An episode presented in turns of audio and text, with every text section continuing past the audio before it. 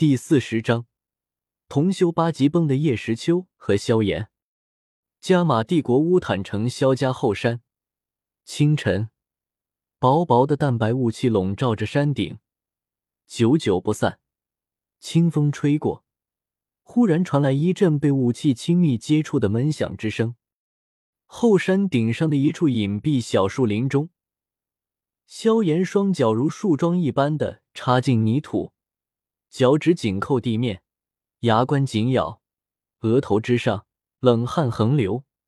只穿了一件短裤的身躯上，一道道青色淤痕密布其上。在萧炎身后，一个身体透明的老者正盘坐在一块巨石之上。此时，他正满脸肃然的望着那咬牙坚持的萧炎，手掌轻轻一挥，随着药老手掌的挥动。空气略微波动，一道淡红色的斗气劈裂猛地自药老掌中爆射而出，最后宛如鞭子一般，重重的砸在了萧炎肩膀之上，顿时留下一道长长的青色淤痕。嘴角一阵剧烈的哆嗦，牙齿缝间吸了一口冷气。萧炎只觉得自己的肩膀似乎忽然间麻木了下来，一阵阵火辣辣的疼痛直钻入心。在这股剧烈的疼痛之下，萧炎就是连脚尖都有些软，差点把持不住的栽下身子。在剧烈的疼痛过后，是体内那急淌过的微薄斗之气。斗之气在疼痛的刺激下，似乎比平日更加的具有活力，欢快的流过肩膀处的脉络与穴位，一丝丝温凉，缓缓的渗透进骨骼肌肉之中，悄悄的进行着强化。再来。呆的肩膀上的疼痛逐渐褪去，萧炎那稚嫩的小脸上却满是执着与倔强，咬着牙道：“望着那咬牙坚持下打击的萧炎，药老那干枯的老脸上挤出了一抹欣慰的笑意，微微点头，手掌中淡红斗气再次飙射而出，砰砰砰！小小的树林之中。”一道道有些渗人的闷响，以及略微夹杂着痛苦声音的低低哼声，接连不断的传了开来。药老的下手极有分寸，每次的攻击刚好是达到萧炎现在身体所能够承受的临界点，那样既不会让重伤萧炎，又能给他带来真正的痛感。斗气击打在身体之上的那种钻心疼痛，让那萧炎的小脸。痛苦的几乎有些扭曲了起来，身体之上，随着药老手掌的挥动，淤痕越来越多。砰！又是一道斗气劈炼射出，那犹如木桩一般的萧炎，终于是到达了所能承受的极限，双腿一软，脱力的瘫了下去，剧烈的喘息了半晌。萧炎抹去额头上的冷汗，抬起头来。艰难的咧嘴笑道：“老师怎么样？很不错，今天接下了九十四次斗气鞭挞，比一个半月前的九次已经强上许多了。看来那蒲斯驱蛇的蛇胆的确不错。”药老脸庞含笑的点了点头，老眼之中有着一抹难以察觉的惊叹。这一个半月以来，萧炎所表现出来的韧性和进步，出乎了他意料。自从服下那枚在青山镇买来的蒲斯驱蛇胆后，萧炎这小子的气血居然提升了许多，真是不敢想象。这华夏帝国果然非同小可。听着药老的话，萧炎重重的松了一口气，脱力般的坐在泥地歇息了好片刻时间，待的身子恢复知觉之后，这才慢慢的爬起身子，从一旁的石头上取下衣服穿了上去。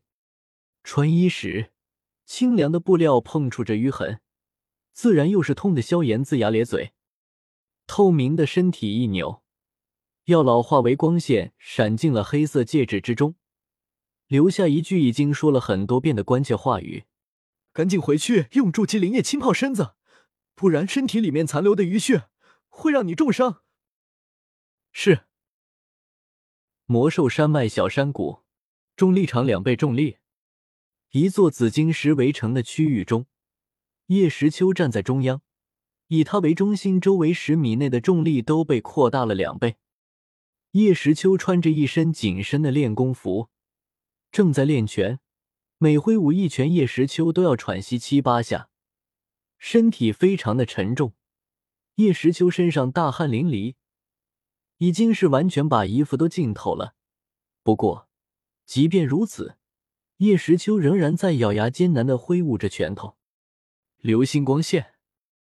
叶时秋上方，破加索斯悬浮在空中，忽然张开双翼，无数细小的流星从其中冒出，射向少年。呀！砰砰砰！叶时秋看着射来的流星，艰难的挥动着拳头抵挡。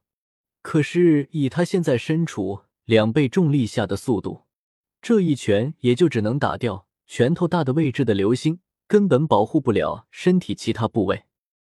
无数的小流星重重的砸在了叶时秋的背上、肚子上、大腿上、胳膊上，顿时留下大片一粒粒的青色瘀点。嘴角一阵剧烈的哆嗦，牙齿缝间吸了一口冷气。叶时秋只觉得自己的身体似乎忽然间不属于自己了，一阵阵火辣辣的疼痛直钻入心，在这股剧烈的疼痛之下。叶时秋就是连脚尖都有些软，差点把持不住的栽下身子。石秋，洞口处的秦叶看到少年居然进行这样的修炼，当下担心不已，一双美目死死的盯着少年，充满关心之意。强忍着剧烈的疼痛，运起光明治愈魔法，体内的治愈之力迅速流动，流过肩膀处的脉络与穴位。一丝丝温凉，缓缓的渗透进骨骼肌肉之中，缓解着伤势。同时，斗气也不断流动入骨骼肌肉，强化着身体。这和萧炎八级崩的训练方法如出一辙。难道？没错。自从破加索斯上次建议自己寻找一门近身攻击斗技后，叶时秋就在商城中仔细搜索了一下，犹豫再三。最终还是决定选择和萧炎一样的八级崩。八级崩，玄阶高级斗技，近身攻击斗技，攻击暗含八重暗劲，炼制大成，威力堪比地阶低级斗技。这正适合现在的叶时秋。太低的看不上，也没有练的必要；太高的练不了，要不就是一些差不多的。干脆就选这原著中提过的八级崩。还有点印象呢，呀！没有理会身上的伤势，叶时秋再次挥出一拳，袭向自己造出来的紫晶石围墙。砰！轻轻的响声，普通拍了下巴掌，没有丝毫不同寻常之处。可恶！叶时秋再次用力砸向晶石。就这样，一个多时辰后，少年终于支撑不住，倒了下去。四。破加索斯一口咬住少年的衣服，将其放在自己背上，带他离开这一重力室。秦叶见到破加索斯背着叶时秋过来，连忙将他们引进山洞。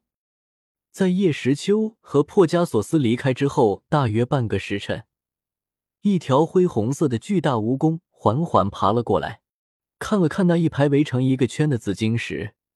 眼睛转了转，然后上前贴着晶石，缓缓的爬了进去。